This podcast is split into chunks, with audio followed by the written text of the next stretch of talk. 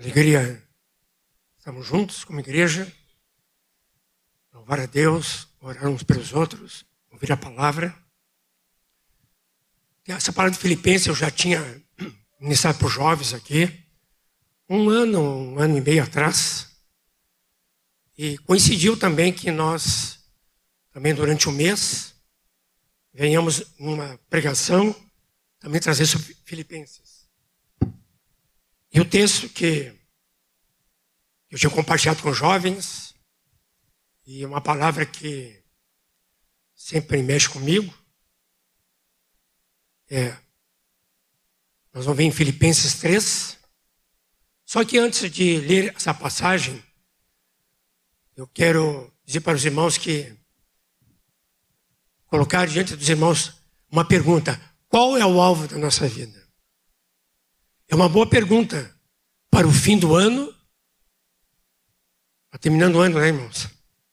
Passou rápido. E começo de um novo ano. Então nós temos o exemplo de Paulo em Filipenses 3,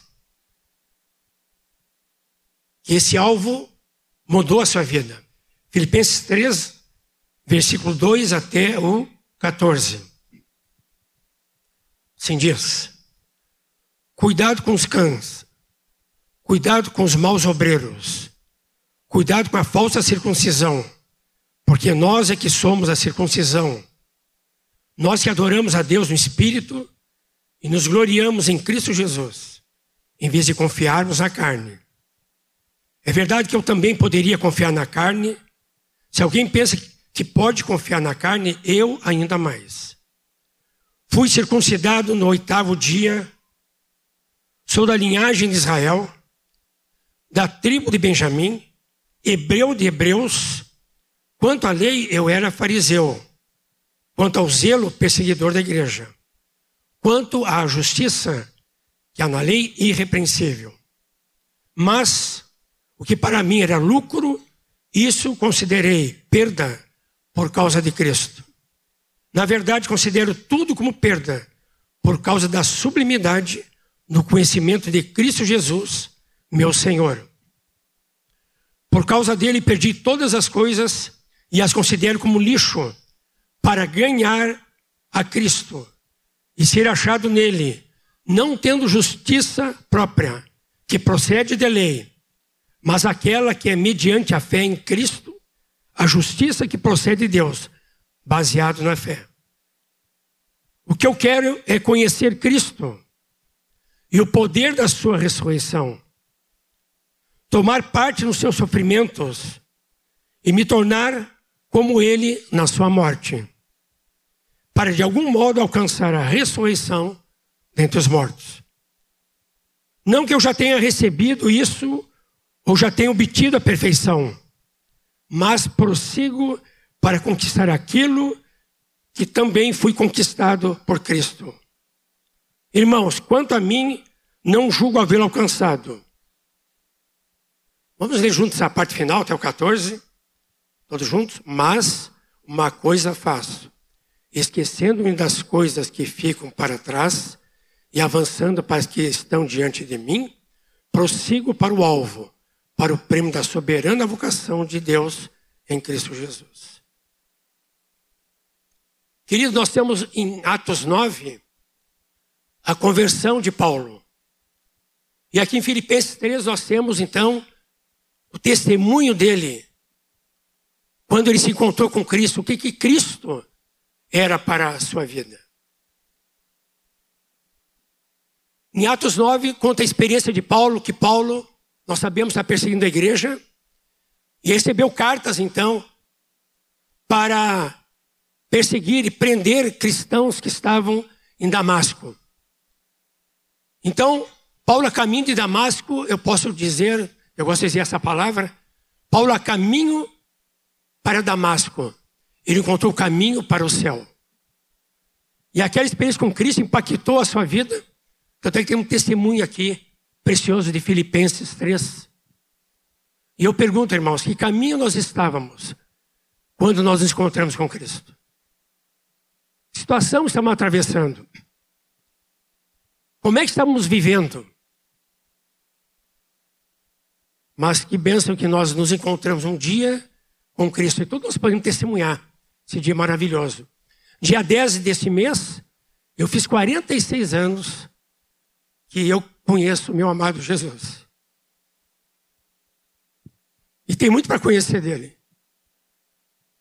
Tinha uma época que, onde no Colégio IPA, tinha um seminário, eu fazia seminário na época, seminário metodista, também fazia unicinos. Então tinha um bom tempo que eu ia nessa data aqui, parava lá na, na rua, olhando para o seminário, lembrando, aqui me encontrei com Cristo. Então eu estava naquele caminho ali. Daquele caminho para o IPA, encontrei o caminho para o céu. Irmãos, nunca vão esquecer dessa experiência. Do nosso encontro com Cristo. Onde fomos impactados. Paulo, nessa ocasião, queridos, quando se encontrou com Cristo, então, mudou o alvo da sua vida. De, do judaísmo, Paulo foi para o cristianismo. Ele teve esse encontro com Cristo. Da sua justiça que vinha da lei, ele foi para a justiça que vem de Deus, na, na fé na pessoa do Senhor Jesus Cristo. Nós lemos aqui quanta mudança na vida dele, essa transformação, esse impacto que ele teve. E ele diz, testemunho dele, considero tudo como perda, por causa da sublimidade do seu conhecimento. Por sua causa perdi todas as coisas e as considero como lixo. Há versões como essa aqui, que tem, então, aparecendo essa expressão lixo, considerava tudo como lixo perto do conhecimento de Cristo. Outras versões dizem escória, refúgio. Agora, interessante as Bíblias, a NVI, a Almeida Corrigida, nós temos também a King James, que seria a nossa Almeida lá para os americanos. A Bíblia de Jerusalém, que o Moisés dizia que era muito fiel ao original. Essa palavra aqui, queridos, que aparece, não é a palavra essa, lixo, escória, refúgio, que parece que os tradutores quiseram botar uma palavra assim mais, vamos dizer, mais soft, mais. Hã? Mais light, por. E essa palavra, quem tem essas Bíblias que sabe, é esterco. Mas, queridos, essa palavra aqui, que Paulo falou, que conserva da sublimidade de Cristo, como esterco. Paulo usou uma palavra dura, né? Usou uma palavra forte. Por quê? Porque era questão da época onde, onde viviam, né? Os carros da época eram carroças, cavalos. Mas ele comparava, ou seja, o que era comparado com Cristo não era nada. E aí daí vieram essas expressões, lixo, escória, refúgio. Tal o impacto que ele teve com Cristo. Tal o impacto que, que, Paulo teve em, em relação à sua vida, que vivia antes. Como é que então ele passava a viver hoje? E aí vem a pergunta, queridos. E nós? Nós estamos presos ainda a muitas coisas? Ou com Paulo nós perdemos todas as coisas por causa de Cristo? Será que Cristo, querido, está acima de todas as coisas? Será que nós perdemos todas as coisas por causa de Cristo? Ou tem coisas que nós estamos retendo na nossa vida ainda? Será que Cristo está acima, por exemplo, do nosso trabalho? Tem gente que bota o seu trabalho acima de Cristo. Mas Cristo está acima do nosso trabalho. Será que nossos estudos estão acima de Cristo? Ou Cristo está acima dos nossos estudos, nosso conhecimento? Nosso lazer. Será que o nosso lazer está acima de Cristo? Ou nosso lazer está debaixo de Cristo, do senhorio de Cristo? Política. Será que a nossa política está acima de Cristo? Ou a nossa política está debaixo de Cristo? Será que nós somos presos a essas coisas? Ou, como Paulo podemos dizer, perdi todas essas coisas por amor de Cristo? Sabe o que acontecer, queridos, que nós perdemos as coisas por causa de Cristo, vão valorizar as coisas que precisam E vão tirar da nossa vida as coisas que não precisam. Mas Cristo sempre deve estar acima de todas as coisas da nossa vida. Eu gosto de dizer uma frase que as nossas decisões revelam o quanto Cristo vale para nós. As nossas decisões revelam quanto Cristo, Cristo custa para nós. Nossas decisões revelam o que eu perdi por amor de Cristo. E eu creio que essa, essa avaliação sempre está diante de nós, pelo Espírito Santo, falando então ao nosso coração. Paulo queria, diz ele, conhecer a Cristo. Ele não parou de conhecer a Cristo. Ele queria conhecer mais de Cristo. Ganhá-lo. Um dia Cristo ganhou. Agora ele queria ganhar Cristo. Tanta riqueza, tanta glória, tantas bênçãos. Também, Paulo, quando se encontrou com Cristo, ele queria também conhecer o poder da sua ressurreição. O poder este, queridos, que veio e transformou nossa vida, que impactou nossa vida, que nos transformou, que nos fez mudar de alvo, que, que mudou os nossos princípios, mudou é, as nossas prioridades, que mexeu nas nossas decisões.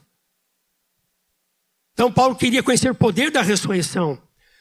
Paulo queria também tomar parte dos seus sofrimentos, queria sofrer por Cristo.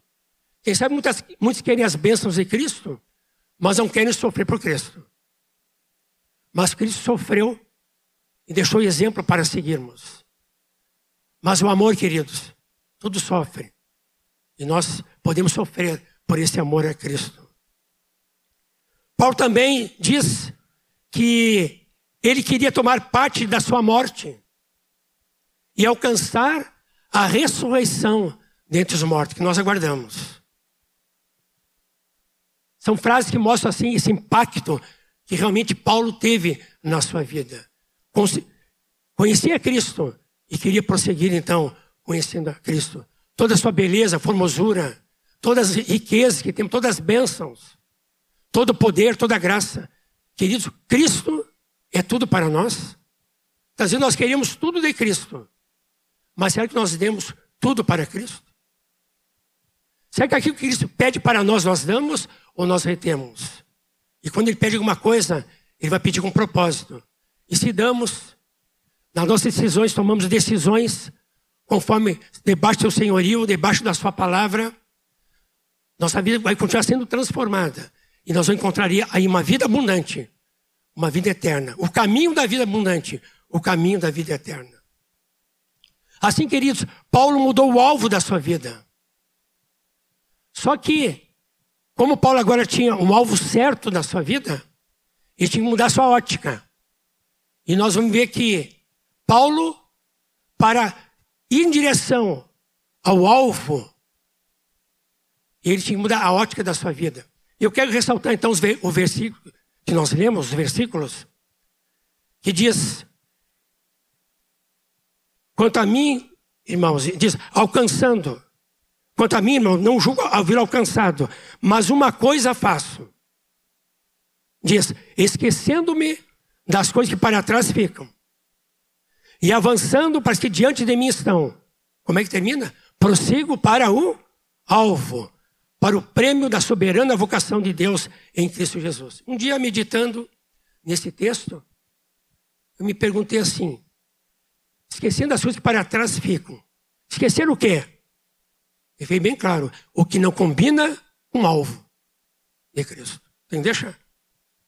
Tem coisas que vamos reter.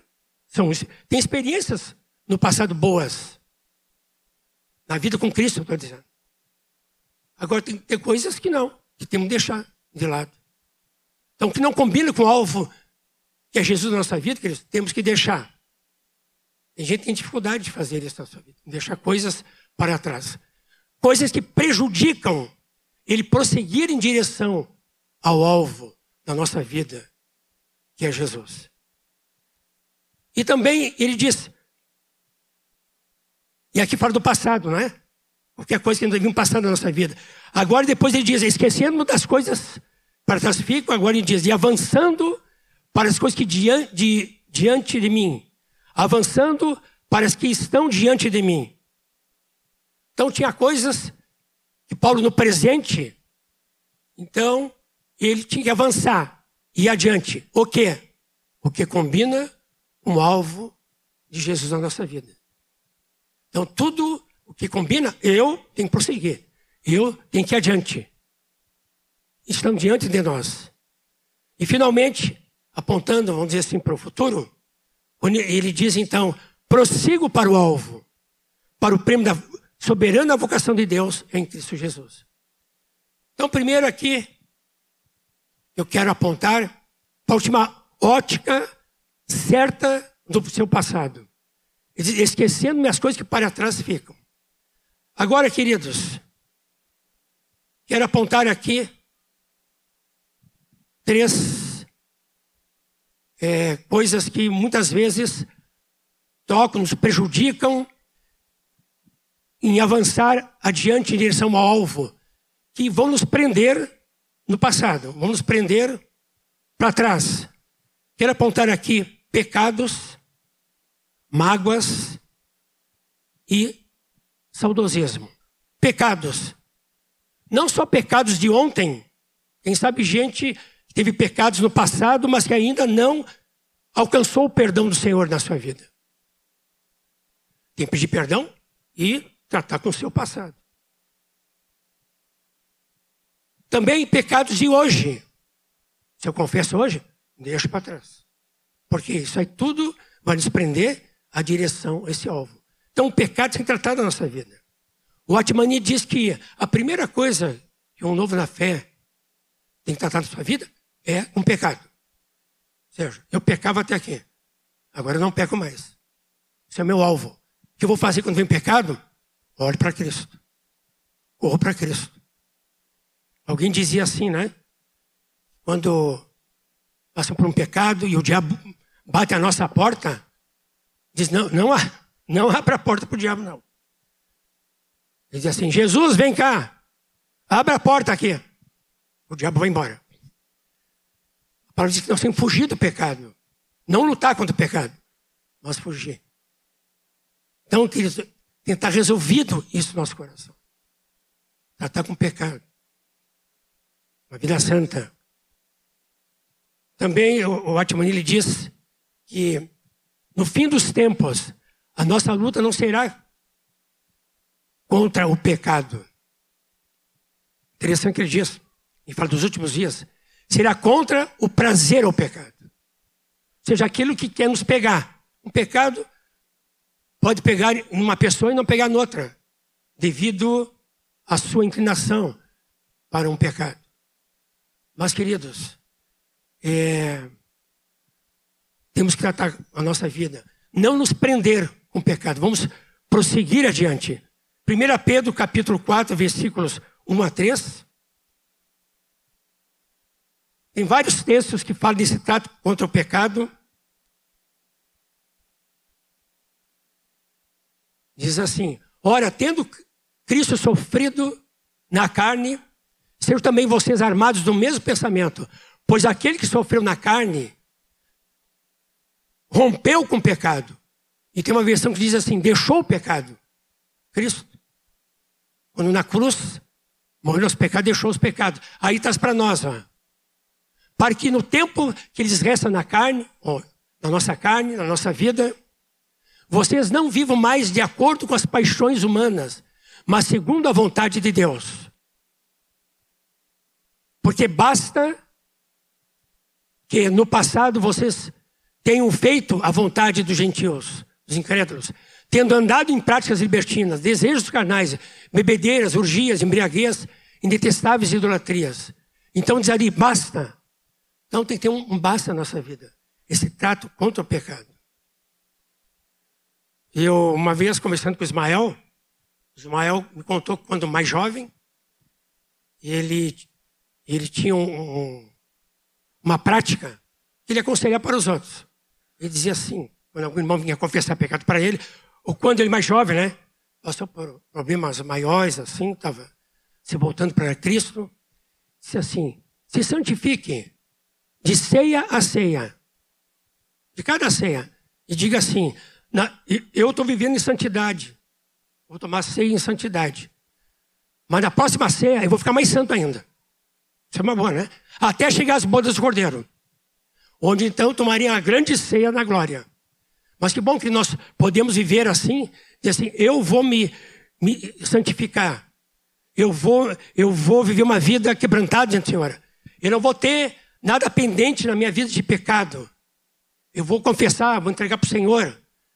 E esses que estão purificando a sua vida, estão lavando as vestes, as suas vestes, que sejam brancas, que não tenha ruga, não tenha defeito, nada semelhante, queridos, é este que vai participar da noiva do cordeiro. Então, de ceia a ceia, podemos apontar, eu vou me santificar mais nessa ceia, mais adiante. Lembro de um irmão que eu tive que tratar com a vida dele, com um pecado na sua vida.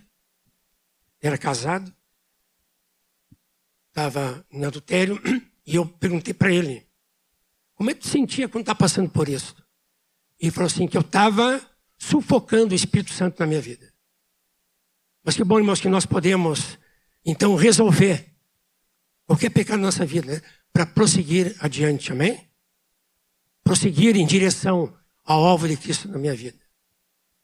Quando nós contemplamos o Senhor, isso acontece? Ele quebranta o nosso coração. Nós nos humilhamos diante dele. E nós vamos querer ser parecido com quem? Com o Senhor Jesus aquele que não conhecia o pecado. Só uma vez fez pecado quando subiu a cruz. Mas ele vivia uma vida santa. E assim que vivemos também. Outra que devemos deixar para trás, que quem pedia para nós prosseguirmos para o alvo, mágoas. O que são mágoas? Mágoas são situações não resolvidas. Em Hebreus 12, 14, ali diz que quando a raiz de amargura em nós. Essa raiz de amargura que acontece, ela contamina também os que estão na nossa volta. E aí, aí começa a enfermar ali os relacionamentos. E descuide-se para que ninguém fique afastado da graça de Deus. Que nenhuma raiz de amargura brotando cause perturbação. E por meio dela muitos sejam contaminados. Então a raiz tem que ser, sabe o quê? Cortada. Não cortado para não contaminar a minha vida e não contaminar também a vida de outros que estão à minha volta. Nós temos uma família que faz parte da amargura que está em Efésios 4, 30 e 31, que nós devemos deixar. E nessa família, ela aponta, está em Efésios 4, 30 e 31, tem uma versão que diz que devemos deixar de lado essas coisas longe de vós. Essa versão diz assim, ó, não, não entristeça o Espírito Santo, no qual vocês foram selados para o dia da redenção, e depois, que não haja no meio de vocês qualquer amargura. Olha a família aqui da, da amargura. Tem, uh, tem, tem uma família aí. Uma família de Adão, não é de Cristo. Ele diz amargura, indignação, ira, gritaria, blasfêmia, bem com qualquer maldade. Temos que mudar de família. Olha a próxima que diz a família. Pelo contrário, sejam bondosos e compassivos uns com os outros, perdoando uns aos outros, como também Deus em Cristo nos perdoou. Uma das coisas que diz ali, tá, que está longe de nós, é a gritaria. Alguém disse assim, ó, quando o casal é, não está bem, e estão perto um do outro, eles começam a gritar. E a pergunta é: por que, que eles gritam, estando perto um do outro? Sabe por quê? O coração está longe. Mas o coração, mas o, o casal que se ama está perto um do outro, como é que eles falam? Fala mais baixinho, né? Querida, eu te amo. Eu te amo, meu amado. Fala mais baixinho, né? Como aquela música do Daniel Souza, né? Palavras, palavras, palavras benditas. E assim vai, né? Fala de falar baixinho, eu não adianta, eu sempre falo alto. Então, Celia, te amo. Tá bem? Já ouvi. Sou do bairro, viu? Isso é coisa de alemão, né? Fala meio alto. Mas, queridos, nós temos que trocar de largar essa família do velho homem de Adão, mágoa, tristeza, briga, e para essa família do Senhor, bondosos, longânimos, que perdoam uns aos outros.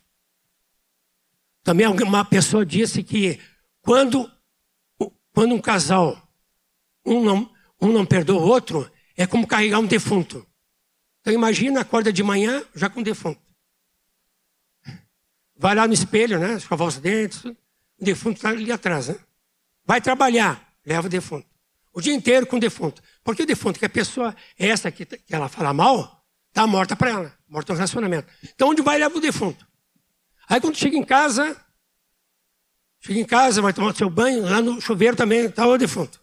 Quando deita na cama, o defunto deita junto. Irmãos, vamos largar esse defunto. Então, se nós temos falta de perdão com alguém, nós temos que tratar. Temos que ajudar os outros. Eu assinei numa época aí, alguma palavra ou outra que eu, essa palavra meio, meio, meio dura, ela, ela, ela, ela dizia para mim assim, ah, ui. Sabe o que acontecia? Nós ficávamos tudo rindo. Mas, querido, que bom que o casal, que nós podemos tratar no nosso relacionamento. Não ter mágoa, não ter nada pendente. Não ter nada sem solução. Nós temos que resolver os nossos problemas. Uma boa conversa, queridos, muda o nosso relacionamento, muda a nossa vida. Então, nós não podemos ter mágoa, sabe por quê? Porque a mágoa, toda essa família da mágoa aqui, ela impede de nós prosseguirmos para o alvo. Então, o pecado tem que ser tratado. A mágoa tem que ser tratada. Outra coisa também que a nossa vida tem que ser tratada, saudosismo. Já estou lembrando aqui, quando o povo de Israel veio da Babilônia, então Zorobabel ali construíram o templo. Primeiro construíram o altar, depois o templo. E aí então foi inaugurar ali, celebrar aquela construção. E aí tinha alguns que choravam de alegria. E tinha outros que choravam de tristeza. Por quê? Porque aquele templo de Zorobabel era bem inferior ao templo de Salomão. Mas aí vem uma palavra do Senhor, para não desprezar os pequenos começos. E uma promessa, que a glória dessa casa será maior que a primeira. Porque a glória, essa de Zorobabel, seria maior que aquela de Salomão. Uma que Jesus veio e entrou no templo. Outra que ela também apontava para é, o templo, a casa de Deus, que é a igreja. Agora, o que que essa turma que chorava de tristeza? Saudosismo. E a questão ali do templo não é o material, que de Salomão era, talvez nunca vai existir uma construção como essa. Que era gloriosa, tudo, tudo bonito, caro.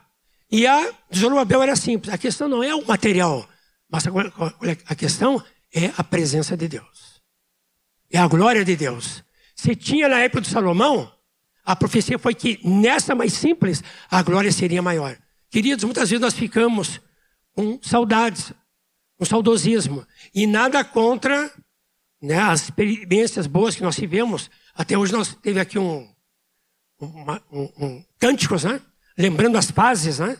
Que nós passamos é, que a igreja passou, e chegando no, no avivamento, então, dos anos 60, 70 para cá. Mas muitos podem ter com saudosismo. Ah, na época que eu orava mais, que eu jejuava mais, na época que eu era mais usado pelo Senhor. E... Mas, irmão, não vive de saudosismo. O Senhor tem mais hoje, amém? A glória do Senhor se manifestou na tua conversão nos primeiros anos quer se manifestar muito mais agora. Os irmãos dizem o quê? Amém? Paulo fala em Romanos que nós devemos viver agora em novidade de vida. Mas não, queridos, não vamos ficar de saudosismo.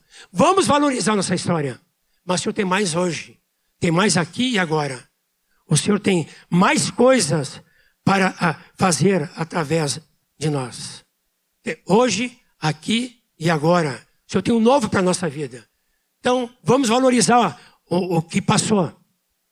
Mas não vamos prender no saudosismo. O Senhor tem mais hoje, quer usar cada um de nós. Até me lembro uma experiência daquele que escreveu o livro O Louvor que Liberta, Mary Carothers.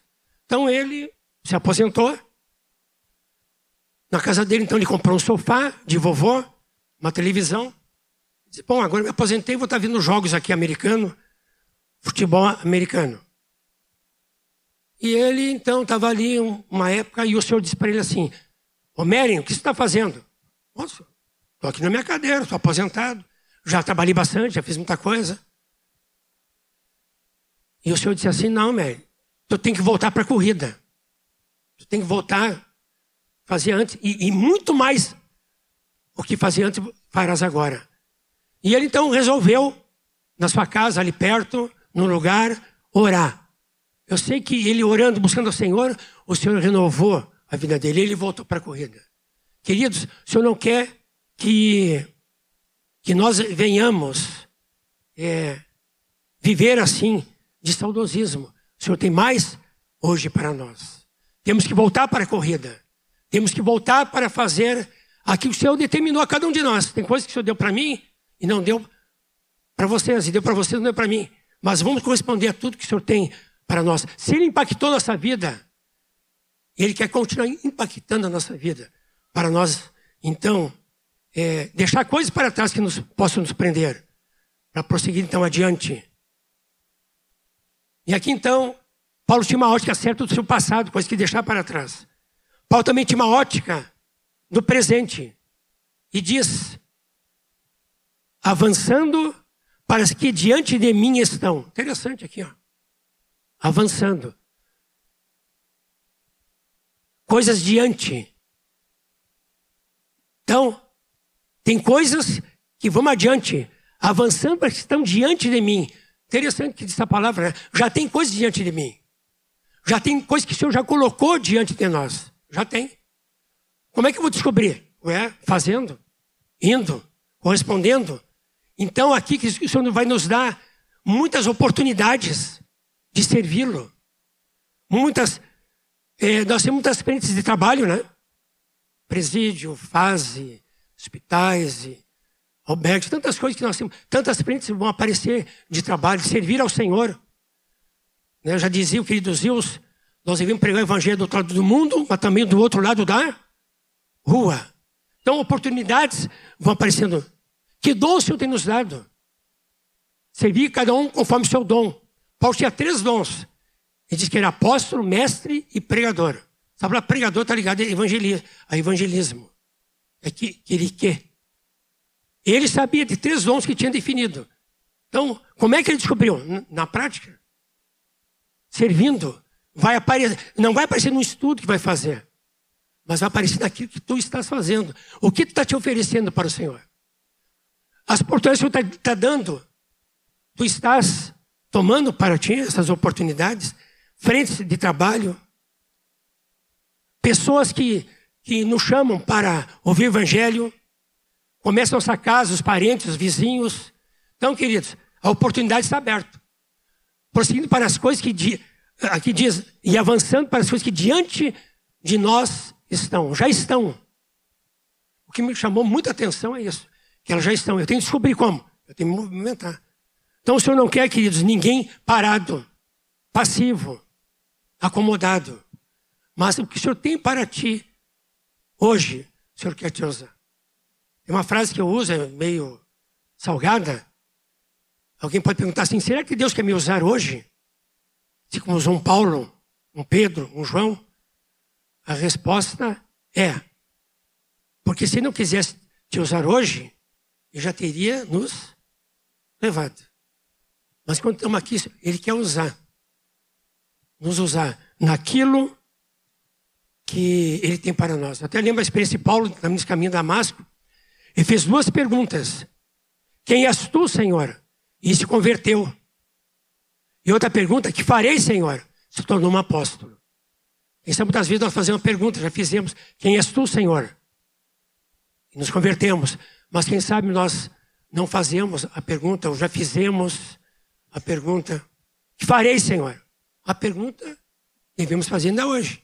Quem és tu, Senhor? Prossegue para conhecer o Senhor. Ainda hoje. Sempre. Que farei, Senhor? Tem coisa que você vai colocar na tua frente.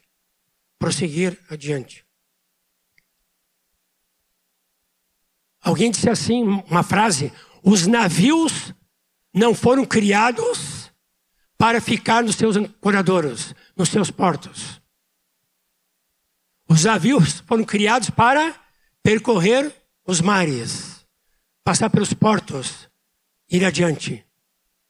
Queridos, mesma coisa podemos trazer para nós. Nós não fomos criados para ficar parado. Isso quando a gente para, né? Mas fomos criados para quê? Para ir adiante, como um navio. Cruzar os mares, cruzar os países, cruzar as pessoas.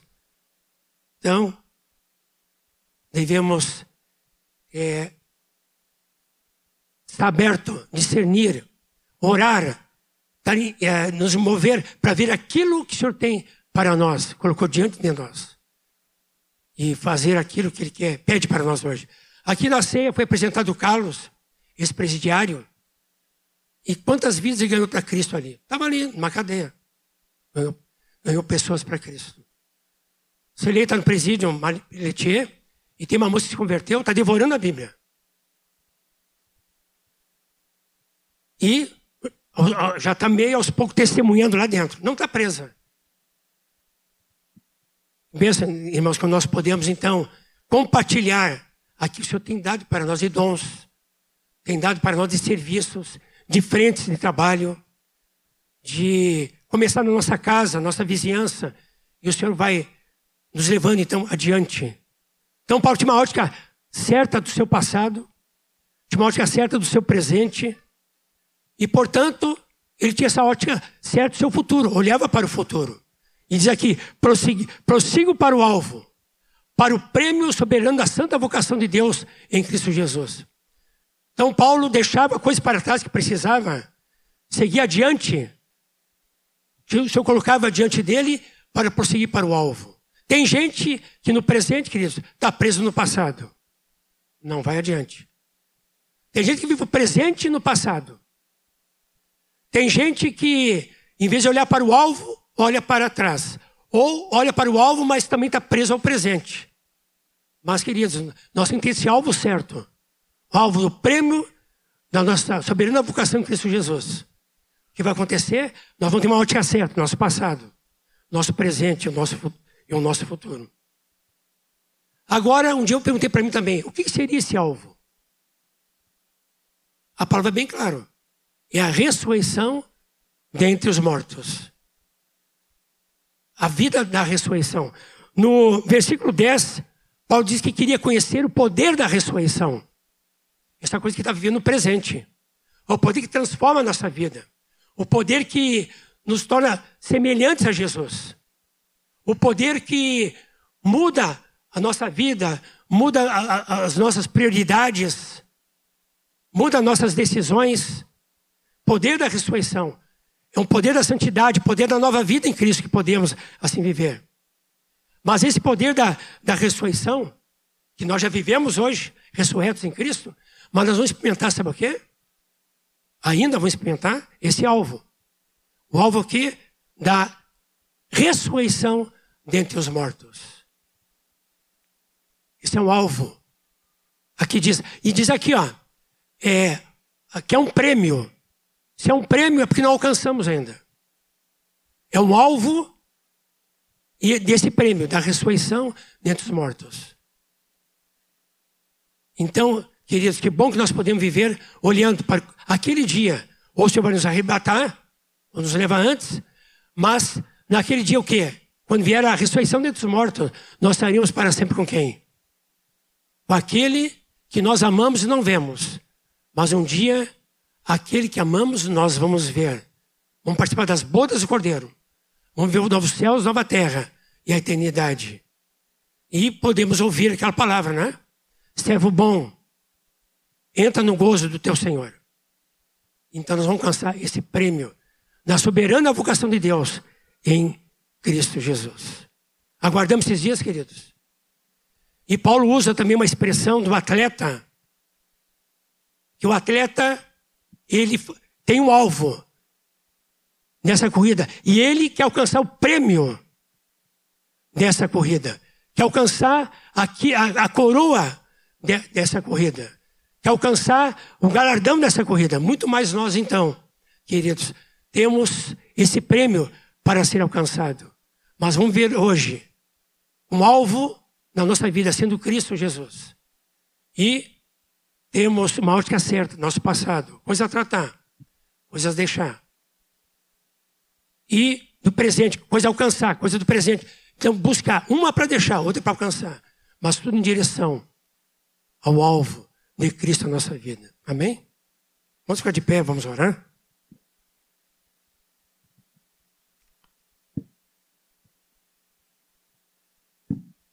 Pedir para os músicos virem aqui. Cantar um cântico. Nós vamos estar orando diante do Senhor. Cada um abre a sua vida. O casal pode orar junto. Juntos. O Espírito Santo seja ministrando o nosso coração. E essa pergunta: Cristo tem sido alvo da tua vida? Tem coisa da tua vida que tu já esqueceste? Que não colabora com o alvo de Cristo. Hoje tem coisas que tu estás, se eu colocou na tua frente, está buscando. Aquilo combina com o alvo de Cristo. Teus olhos estão aonde? Em Cristo? Ou em ti, nas tuas coisas? Quanto de valor Cristo é para a minha vida, para a tua vida? Aquele que se entregou por ti, como ousamos não entregar nossa vida por Ele também? Aleluia. Vamos estar orando então, queridos. Cada um orando diante do Senhor. O Senhor quer renovar a nossa vida, queridos. O Senhor quer colocar um colírio nos nossos olhos. Aleluia. Não perca Jesus de alvo.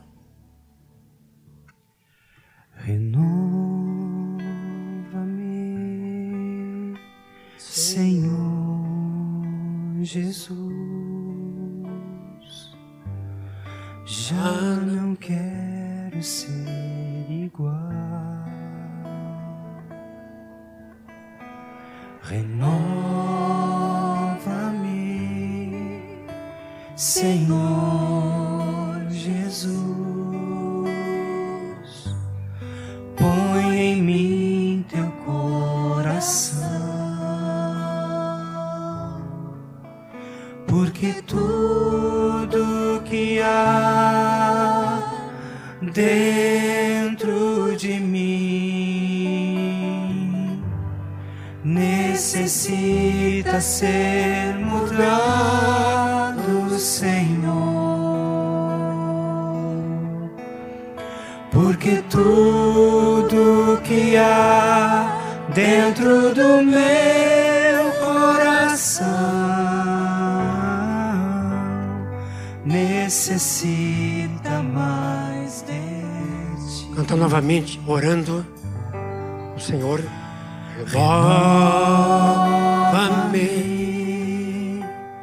Senhor Jesus.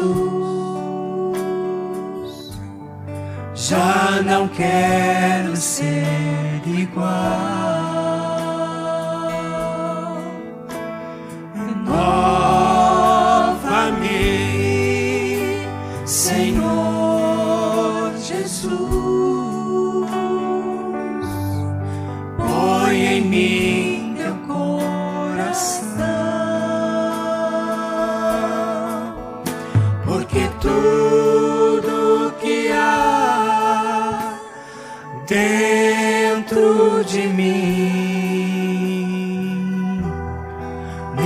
Necessita ser mudado, Senhor. Diga para Ele.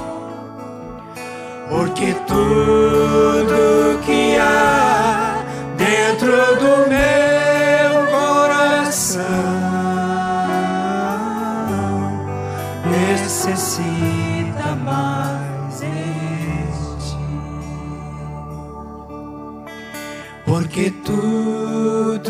que há dentro de mim necessita ser mudado, Senhor. Porque tudo que há dentro do meu